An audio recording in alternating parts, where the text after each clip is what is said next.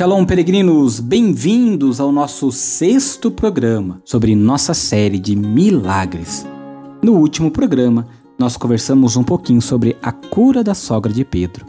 Hoje nós iremos falar sobre a cura do paralítico e o perdão dos pecados. Antes, se você ainda não escutou os nossos programas anteriores, recomendo que você volte, pare este podcast, escute os anteriores para entender a nossa caminhada. Agora vamos juntos compreender a cura do paralítico e o perdão dos pecados.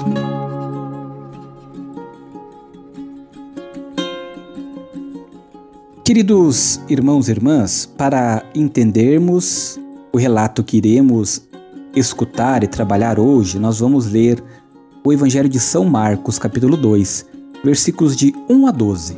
São Marcos, capítulo 2, versículos de 1 a 12. Se você quiser pegar a sua Bíblia para nos acompanhar, acredito que será de muito grande proveito. Alguns dias depois, tendo entrado Jesus outra vez em Cafarnaum, soube-se que estava em casa. Então juntou-se tanta gente que não havia mais lugar nem mesmo junto à porta.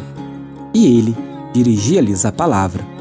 Nisso vieram trazer-lhe um paralítico transportado por quatro homens. E como não pudessem apresentá-lo a Jesus por causa da multidão, descobriram o telhado à altura do lugar onde ele estava. E, tendo feito um buraco, passaram o paralítico até o lugar onde Jesus estava. Jesus, vendo a fé daqueles homens, disse ao paralítico: Filho, os teus pecados estão perdoados.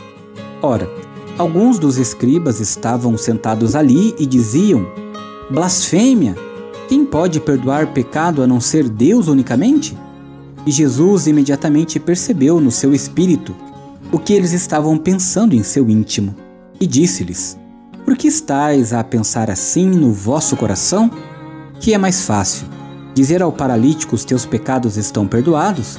Ou dizer: Levanta-te, toma a tua cama e anda? Pois bem, para que saibais que o Filho do Homem tem poder de perdoar pecados na terra, eu te ordeno, disse ao paralítico: Levanta-te, Toma a tua cama e vai para casa. E este levantou-se e, imediatamente tomando a sua cama, saiu às vistas de todos, de sorte que ficaram admirados e glorificaram a Deus, dizendo: Nunca vimos coisa igual. Irmãos e irmãs, neste texto, o relato de uma cura foi ampliado por uma discussão a respeito do poder de perdoar pecados isso se conclui a partir das seguintes observações. Primeiro, os versículos de 1 a 5, depois, os versículos de 1 a 12, contêm a forma completa da narrativa de um milagre. Segundo ponto, a narrativa termina como manda o estilo, com a constatação do resultado da cura e com a demonstração. Passa-se então para o perdão dos pecados, sem uma palavra de introdução, e falta por completo a manifestação da reação dos adversários de Jesus. Será que eles juntamente tam, juntaram também suas vozes ao louvar a Deus? A conclusão da narrativa, segundo Marcos, não apresenta uma ligação com a parte central.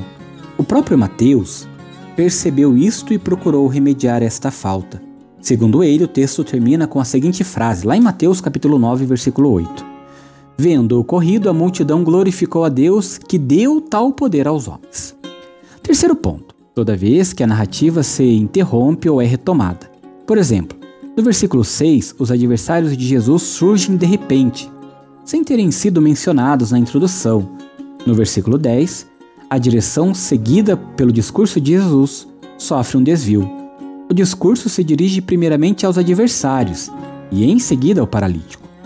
Quarto ponto: no contexto atual, a cura tem um caráter de um milagre de exibição e de demonstração, destinada a provar o poder de Jesus perante seus adversários. O próprio Jesus repele esta espécie de milagre. Ao prestarmos mais atenção, nós podemos perceber que a grandeza da fé apresentada no texto, ela é muito engenhosa. Como que eles chegam até Jesus, apesar dos obstáculos humanos? A fé aqui aparece como um aproximar-se cheio de confiança e com uma ação decidida, apesar das circunstâncias adversas. A originalidade deste traço talvez tenha como ponto de partida um acontecimento da vida de Jesus que se deu de maneira descrita.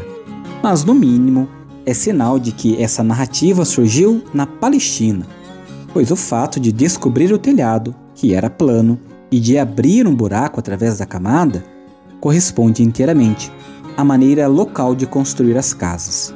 Lucas, que não estava familiarizado com este tipo de construção, substituiu a informação por aquela de tirar as telhas. A palavra sobre o perdão dos pecados nos mostra que Jesus pôde curar até o mais profundo de suas raízes, o homem que vem ter com ele. A cura do homem todo está subentendida, tanto da sua alma como do seu corpo, em todas as narrativas de milagres de cura, mas aqui ela é expressa de modo ainda mais claro.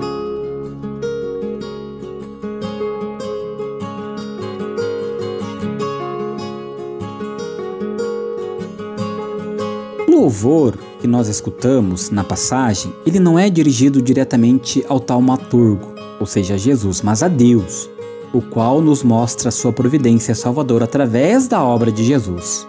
Esta é uma confissão de fé no Deus único de Israel, em inteira oposição à crença nos deuses pagãos. Mas o anúncio supera os limites da crença judaica em Deus. E isso porque ela confessa a Deus através da obra de Jesus. A narrativa deve ter surgido, portanto, no seio de uma comunidade cristã da Palestina, sob a influência dos elementos estruturais da narrativa helenística.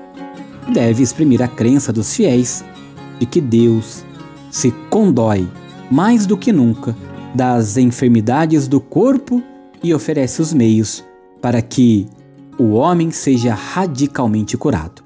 A frase final, nunca vimos coisa igual, nos dá a entender que as pessoas que assim falavam conheciam também outros taumaturgos. É em relação a esses taumaturgos que aparecem a grandeza e a singularidade da obra de Jesus. Talvez possamos ver nessa afirmação um sinal de que a narrativa não servia apenas para a instrução no interior da comunidade, mas foi composta também para servir à pregação missionária.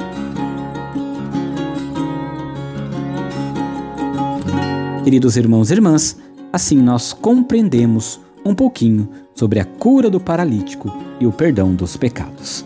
No nosso próximo encontro, no nosso antepenúltimo programa da nossa série sobre milagres, vamos ver e falar um pouquinho sobre Jesus que caminha sobre as águas.